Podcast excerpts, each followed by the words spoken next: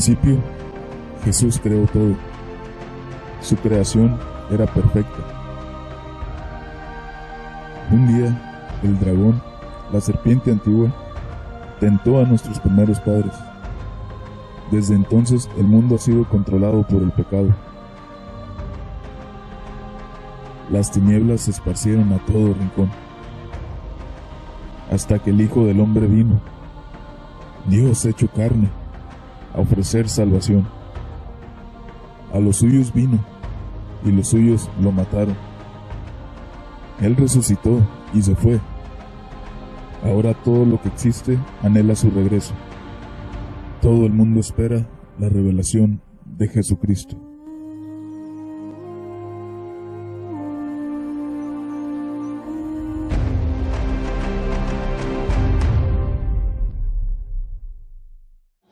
El que tiene las siete estrellas en su diestra, el que anda en medio de los siete candeleros de oro, dice esto. Yo conozco tus obras y tu arduo trabajo y paciencia y que no puedes soportar a los malos y que has probado los que dicen ser apóstoles y no lo son y los has hallado mentirosos. Y has sufrido y has tenido paciencia y has trabajado arduamente por amor de mi nombre y no has desmayado. Pero tengo en contra de ti que has dejado tu primer amor. Recuerda, por tanto, de dónde has caído y arrepiéntete y haz las primeras obras, pues si no, vendré pronto a ti y quitaré tu candelero de su lugar, si no te hubieras arrepentido. Pero tienes esto, que aborreces las obras de los nicolaitas, las cuales yo también aborrezco. El que tiene oído, oiga lo que el Espíritu dice a las iglesias. Al que venciere, le daré a comer del árbol de la vida, el cual está en medio del paraíso de Dios. Oramos. Padre, te damos tantas gracias por la oportunidad que nos das de venir ante tu trono, eh, reconociendo que tú estás en medio de los candeleros, tú estás en medio de la iglesia, entonces, aunque tu trono está en el cielo, tu presencia está aquí con nosotros.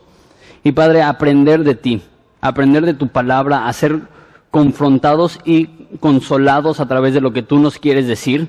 Padre, al, al leer la palabra siempre tenemos que preguntarnos, qué áreas de nuestras vidas quieres que cambiemos, qué áreas de nuestras vidas necesitamos eh, abandonar y arrepentirnos de ellas y qué áreas de nuestras vidas necesitamos reforzar y seguir dándole para tu gloria. Entonces Jesús te pido que nos ilumines en ese tiempo, que sea de bendición y provecho para todos los que estamos aquí. Es en tu nombre precioso que pedimos esto. Amén. Ok, entonces...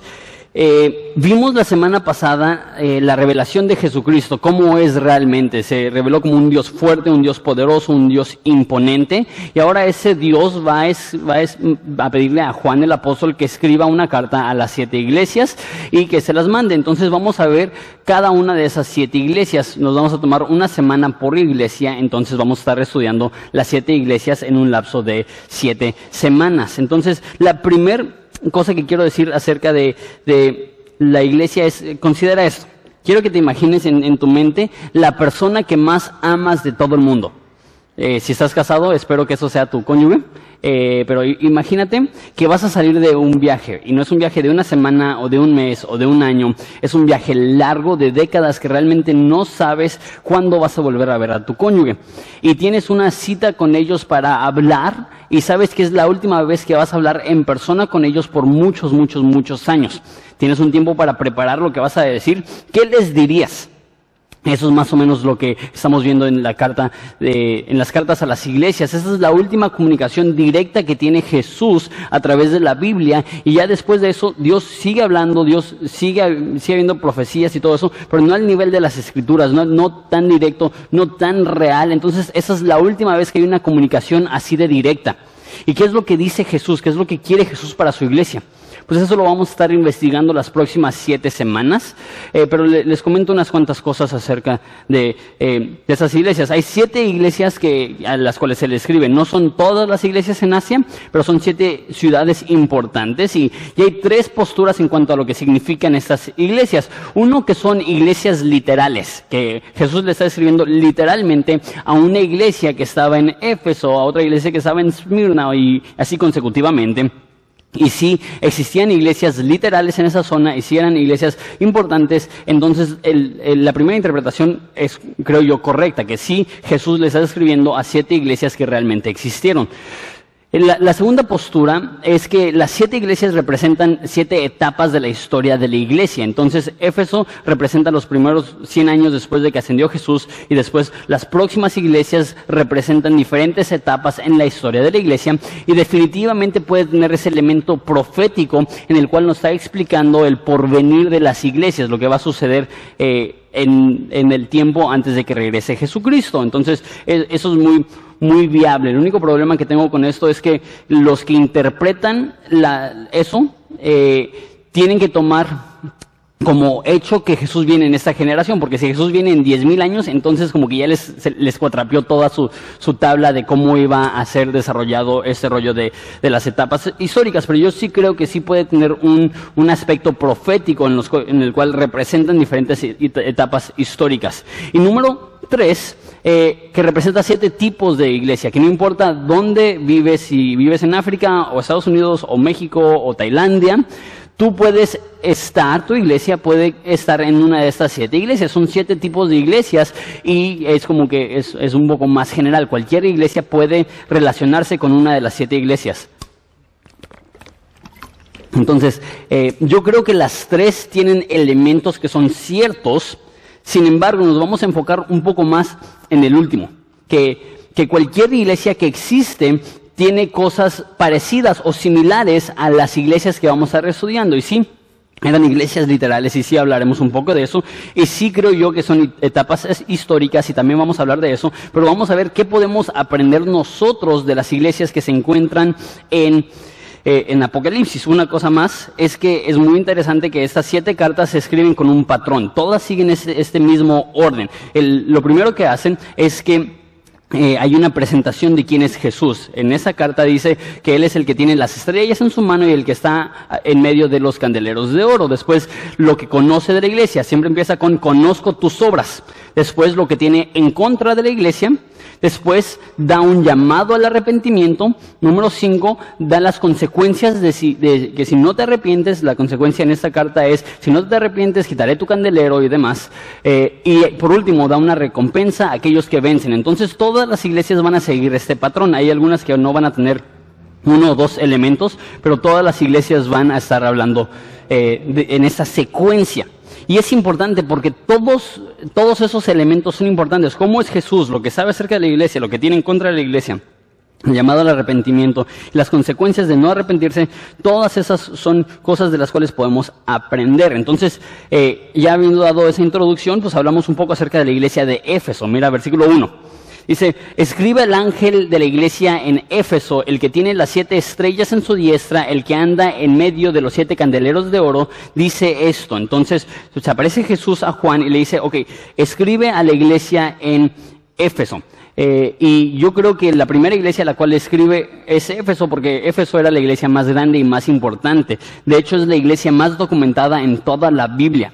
Eh, en Hechos 7 llega Pablo y empieza ahí la iglesia, 17, eh, perdón, y Hechos 18, se va un tiempo, llega un hombre que es Apolos, que es un, teólogo muy inteligente, regresa Pablo y Pablo está ahí por tres años. Pablo pasó más tiempo en Éfeso plantando esa iglesia que en cualquier otra iglesia donde, que en cualquier otra ciudad donde empezó una iglesia. Entonces, Hechos 17, 18, Hechos 20 después, Pablo dedica un capítulo a la instrucción de los ancianos de la iglesia en Éfeso. Dice que vendrán tiempos difíciles, vendrán lobos rapaces y los intenta eh, preparar para la dificultad que va a venir. Después se va Pablo y deja a su, este, a su aprendiz, a, Timoteo. Entonces Timoteo es el pastor de la iglesia en Éfeso por varios años, por varias décadas de hecho, y después Juan el apóstol, el autor del libro de Apocalipsis, después de que muere eh, María, la madre de Jesús, eh, Juan se queda como el pastor de la iglesia en Éfeso por décadas. Entonces lo más probable es que, que pasó directamente así. Eh, Pablo, Apolos, Pablo, Timoteo y Juan. Son los pastores que han tenido los últimos 60 años de su historia. Entonces es una iglesia impresionante. Imagínate si a veces vemos iglesias y decimos, wow, ¿qué sería tener a esa persona como pastor? Imagínate, ¿qué sería tener a Pablo como pastor? ¿Qué sería tener a Timoteo como pastor? ¿Qué sería tener a Juan el apóstol como pastor? No solamente eso, Éfeso era una ciudad importante, como les dije, era la tercera ciudad más grande del Imperio Romano, más o menos un cuarto de millón de personas vivían en esa ciudad, era eh, la ciudad más importante de Asia, hoy en día Turquía, y es donde había un puerto y entraba toda la correspondencia todo, todo el comercio, todo lo que iba a entrar a Asia tenía que pasar por Éfeso, entonces era una ciudad muy rica, era una ciudad muy perversa, tenían ahí el templo a la diosa Diana, y ahí eh, es una de las siete maravillas del mundo antiguo. Ahí tenían prostitutas a las cuales llegabas a ese templo y tu, tu diezmo era pagar por tener relaciones con esas prostitutas y obviamente se pueden imaginar que, que les iba muy bien en su negocio hasta que llega Pablo y dice, eso no son, ese no es Dios. Dios. A Dios no le adoras a través de prostitutas, a Dios le, adoras con tu vida. Dios, este, y empieza a instruir, instruyó en Éfeso por, por tres años a tal grado que los que vendían ídolos estaban quedando sin chamba, e hicieron un, un relajo ahí. Esa es como empezó la iglesia en Éfeso. Entonces, una iglesia súper documentada. Entonces, eh, si quieres leer más de la iglesia en Éfeso, ya les dije, Hechos 17, 18, Hechos 20. La carta a los Efesios va enfocado a esto. Primera y segunda de Timoteo es escrito a Timoteo cuando es el pastor en la iglesia en Éfeso. Primera, segunda y tercera de Juan es escrita cuando Juan es el pastor de la iglesia en Éfeso. Y en Apocalipsis tenemos una carta para la iglesia en Éfeso. Entonces, muchísima información si quieres aprender más acerca de Éfeso. Entonces, vemos un poco acerca de, de la carta. Dice, escribe al ángel de la iglesia.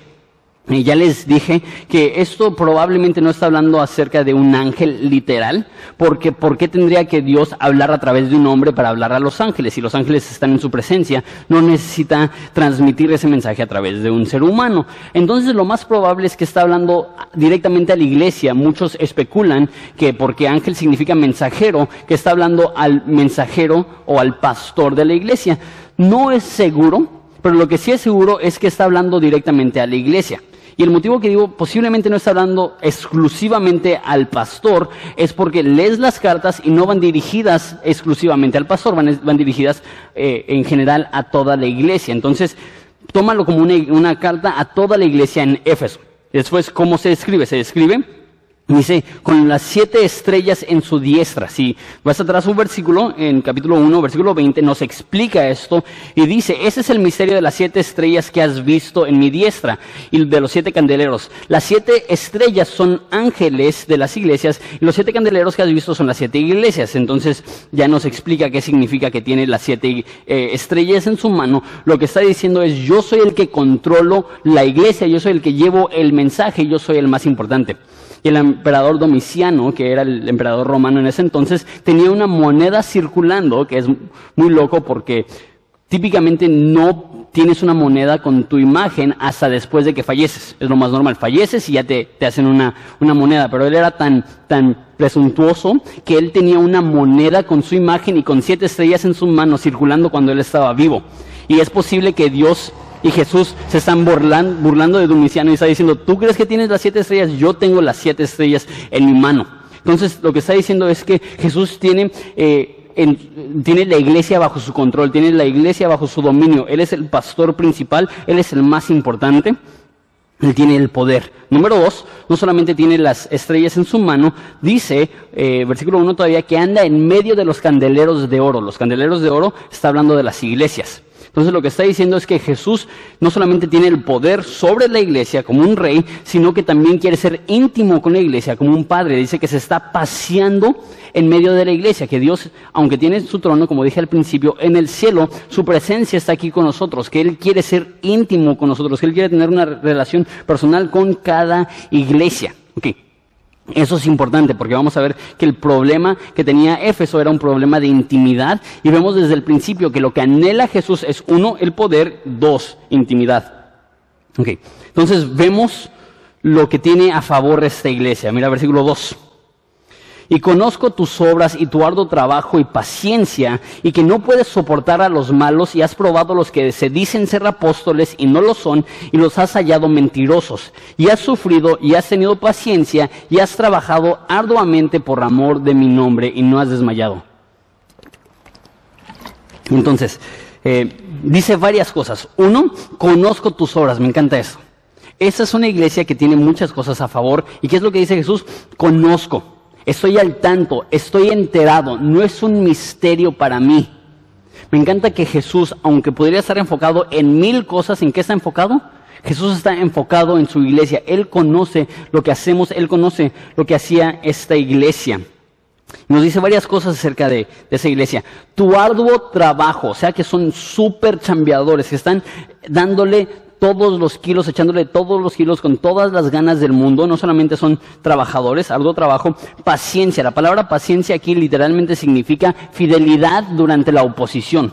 Entonces hay dificultad, hay oposición y ellos han sido fieles a pesar de aquellas dificultades. Entonces son trabajadores, han sido leales y dice que no puedes soportar a los malos.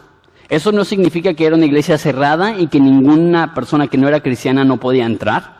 Lo que está diciendo es, no puedes soportar a los malos. ¿Quiénes son los malos? Nos los, dice.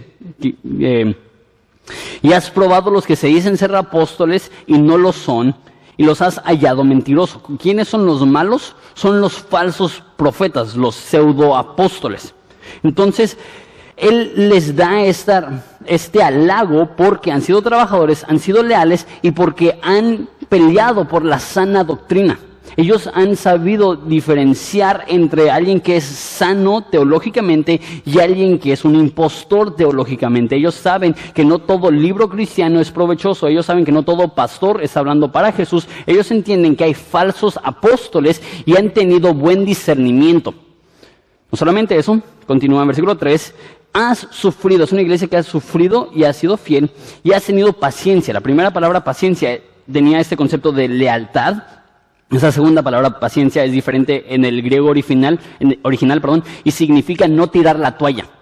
Entonces, uno habla de que soy fiel y otro habla de que no me voy a rendir. Son palabras parecidas, pero el concepto es que aunque han sufrido, aunque ha sido difícil, aunque ha sido mucho trabajo, aunque ha sido mucho esfuerzo, aunque han tenido que sudar y llorar y, derramar sangre, ellos no se han dado por vencidos, no están hartos y, y siguen en la obra. Me quedé sin batería. Ni modos, me quedé sin diapositivas. Lo bueno es que las tengo impresas. Ok, entonces, eh, nos, comenta eso, que son trabajadores que han, que han sido fieles y que han eh, trabajado arduamente, nota, por amor de su nombre.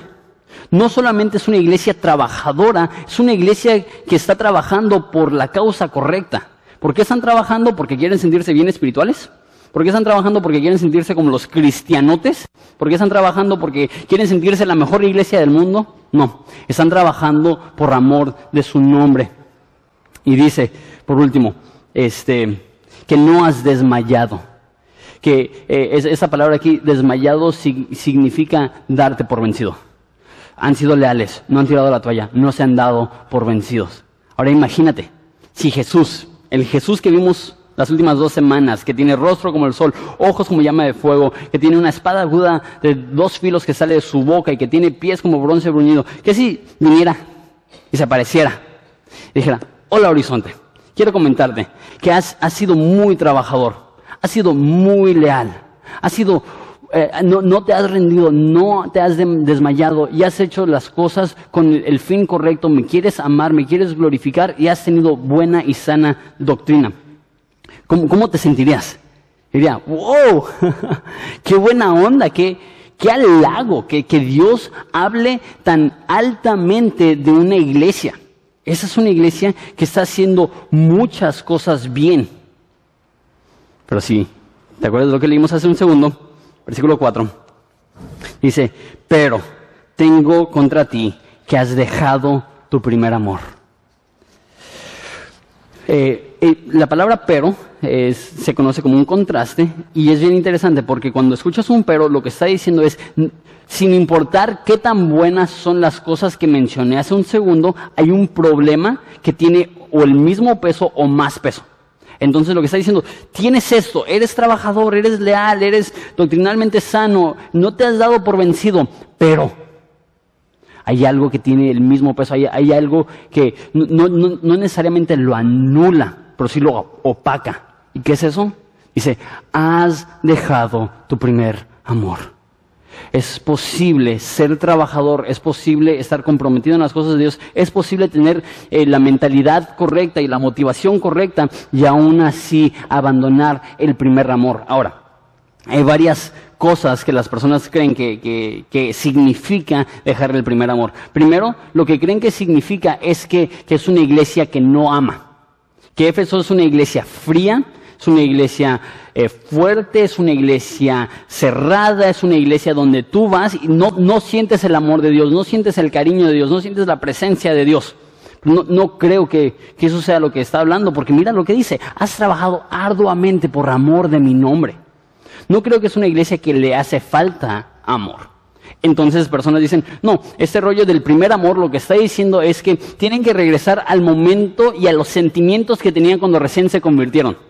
¿Te acuerdas cuando recién te convertiste que, que, querías estar en todas las clases, estar en todos los estudios, siempre estar en la iglesia y tenías un fervor y una pasión impresionante? Y hay personas que dicen, eso es lo que les hace falta. Regresar al, fervor. ¿Es malo tener fervor y pasión y, y, y estar en tu primer amor con Dios? No. Es como decir, decirle a personas que están recién casadas, no tengas esos sentimientos bonitos. ¿Qué te dirían? No seas un amargado. Tú déjame tener los sentimientos que, que yo quiera. Y muchas veces cristianos son así. Espérate que tengas un año de cristiano. Es como que, pues déjame disfrutar mis primeros meses de, de cristiano. No hay nada de malo tener este, estos sentimientos bonitos. Pero qué si yo te dijera a ti, el problema en tu matrimonio es que no sientes cosas bonitas. Tú dirías, no, pues que es superficial, es, es, es más que eso. Es, es, más que simplemente ten, tener ese sentimiento fresco de amor por Dios. Es más que eso. ¿Qué significa? Yo creo que la frase que Dios, que hemos olvidado nuestro primer amor, que ellos han olvidado su primer amor, no está hablando del amor que tuvieron al principio, más bien está hablando del amor más importante. Porque definitivamente aman a Dios. Y lo leíste, has trabajado arduamente por amor de mi nombre. Aman a Dios. Pero ¿qué es lo que ha pasado? Aunque tienen amor por Dios, el amor por la obra de Dios ha, ha, este, ha sido más importante que el amor a Dios. Y, el estar trabajando en las cosas de Dios se les ha hecho más importante que estar amando a Dios. Y, me recuerda la historia de Marta y María, que Marta está en la cocina y trabajando y echándole ganas, y, y María está pasando tiempo con Jesús, y María dice, y perdón, Marta dice, repréndela, no me está ayudando. Y, y Jesús le dice, Marta, estás afanada por muchas cosas, pero María escogió la mejor parte. Yo creo que esta no es una iglesia que se había olvidado de Dios. Yo creo que simplemente era una iglesia que estaba apática. No que odiaban a Dios, no que, habían, no que se habían olvidado de Dios. Es una iglesia que había intercambiado el primer amor por otros amores. No cosas malas. Servicio en la iglesia, doctrina, amor, perseverancia, todas estas cosas son buenas. Pero no pueden costarnos nuestro afecto a Dios. No puede hacer que nos olvidemos de nuestro afecto a Dios. Versículo 5. Recuerda, por tanto, de dónde has caído y arrepiéntete y haz las primeras obras, pues si no, vendré pronto a ti y quitaré tu candelero de su lugar si no te hubieres arrepentido. Le dice a, a Éfeso, a la iglesia, esto es tan importante, esto es tan vital, esto es tan crucial, que si no cumples, dejarás de existir como una iglesia. Yo creo que lo, lo, que está pasando aquí es que es una iglesia fuerte, es una iglesia saludable. Tuvieron a, Pablo de pastor, tuvieron a Pablo de pastor, tuvieron a Timoteo de pastor, tuvieron a Juan de pastor. ¿Qué más quieres? No es una iglesia débil, una iglesia trabajadora, es una iglesia que tiene, que tiene bien plasmado su, plasmada su visión y están avanzando para las cosas de Dios y en el reino de Dios. Pero ¿qué es lo que les falta? En la obra de Dios se han olvidado de Dios. Y, y, para servir a Dios se han olvidado de pasar tiempo con Dios. Y, y, en su fervor por cumplir con los mandamientos de Jesús han olvidado amar y adorar a Jesús. Ahora, les dije al principio que, que esas iglesias representan iglesias, este, que cualquier iglesia puede hallarse con, con esta iglesia. Y si te soy honesto, de todas las iglesias del Apocalipsis, la iglesia en Éfeso, yo creo que es la que mejor le queda el saco a Horizonte. Eh, digo esto antes de decirlo porque sí va a estar fuerte. Pablo escribiendo a Timoteo, Timoteo es un pastor joven, le dice, predica la palabra, insta en tiempo y fuera de tiempo, y dice, re, re, redarguye, exhorta y reprende. Y en muy pocas iglesias hay reprensiones verdaderas. Hay, pastores enojones, hay pastores que siempre están reclamando, hay personas, pastores que siempre están llamando la atención y, espero que no has sentido eso en Horizonte, aunque muchas veces las, prédicas son fuertes, no pretendo ponerme en, un trono y regañarles como si fuera superior a ustedes, pero sí hay ciertos momentos en los cuales necesita haber una palabra fuerte. Y, yo creo que, esto va a ser esto va a ser una reprensión, pero antes de, de continuar quiero excluir a unas cuantas personas. Horizonte ha crecido mucho en los últimos meses. Y si tú tienes menos de seis meses en Horizonte, esto no va para ti. Realmente vas iniciando y, apenas estás viendo qué rollo y apenas estás viendo si, si, crees en lo que nosotros creemos y si tu enfoque es lo que, en lo que nosotros estamos enfocando. Si tienes meses en Horizonte, e, e, eso no, no lo tomes personal. Eh, pero ahí les va. El 70% de la iglesia no está en ningún grupo en casa, mínimo a nuestro entendimiento, no está en ningún grupo en casa, no está en ningún grupo de discipulado, no está en ningún ministerio, simplemente llega los domingos y se va y es lo único que sabemos de ellos que, vienen aquí. Eh, y, no, sabemos más allá de eso y no podemos discipular a aquellos que, no conocemos. A lo mejor una cifra un poco más, más difícil para mí como pastor es que eh, cada mes enfatizamos la importancia de la oración y, la oportunidad que tenemos, la única oportunidad que tenemos como una iglesia de venir a orar juntos es el primer miércoles del mes. Y los últimos cuantos meses ha sido un 5 o un 10% de la iglesia que viene a esa reunión. Entonces, el 90% de la iglesia no está aprovechando la única oportunidad que, que nos estamos dando al mes para orar todos juntos. Ahora, entiendo que hay excusas. Entiendo que hay personas que trabajan en la tarde o que estudian en la tarde y que se les es imposible darse el tiempo, pero, pero estamos hablando del 90% de la iglesia. Y eso es el problema. La iglesia en Éfeso, en eh, Efesio, la iglesia en Éfeso, perdón, era una iglesia fuerte, era una iglesia saludable, era una iglesia creciendo, pero dice, recuerda de dónde has caído, arrepiéntete y haz las primeras obras porque si no vendré a ti y quitaré tu candelero a los cuantos cientos de años después de que sucedió esto, la iglesia en Éfeso dejó de existir. Puedes ser fuerte por un tiempo. Puedes ser saludable por un tiempo. Pero si abandonamos nuestro primer amor, esta iglesia no tendrá permanencia. Y podemos ser fuertes ahorita. Podemos estar creciendo ahorita. Y podemos estar saludables. Pero mi temor es que si perdemos el fervor, la pasión y el amor y el cariño hacia Dios y simplemente estamos haciendo cosas, estamos en un lugar peligroso. Y, no me malinterpreten. Yo creo que Horizonte es una iglesia excepcional. Veo la carta a, la iglesia en Éfeso y digo, tu arduo trabajo, Horizonte trabaja como, como, pues algunos de ustedes están bien involucrados y saben. Eh, estamos legalmente encargados de 100 eh, iglesias a nivel nacional. Hacemos conferencias de pastores, hacemos una conferencia nacional y, siete, y seis conferencias regionales. Tenemos programa de televisión, tenemos ministerios carcelarios, ministerio para orfanatorios, tenemos un orfanatorio, tenemos un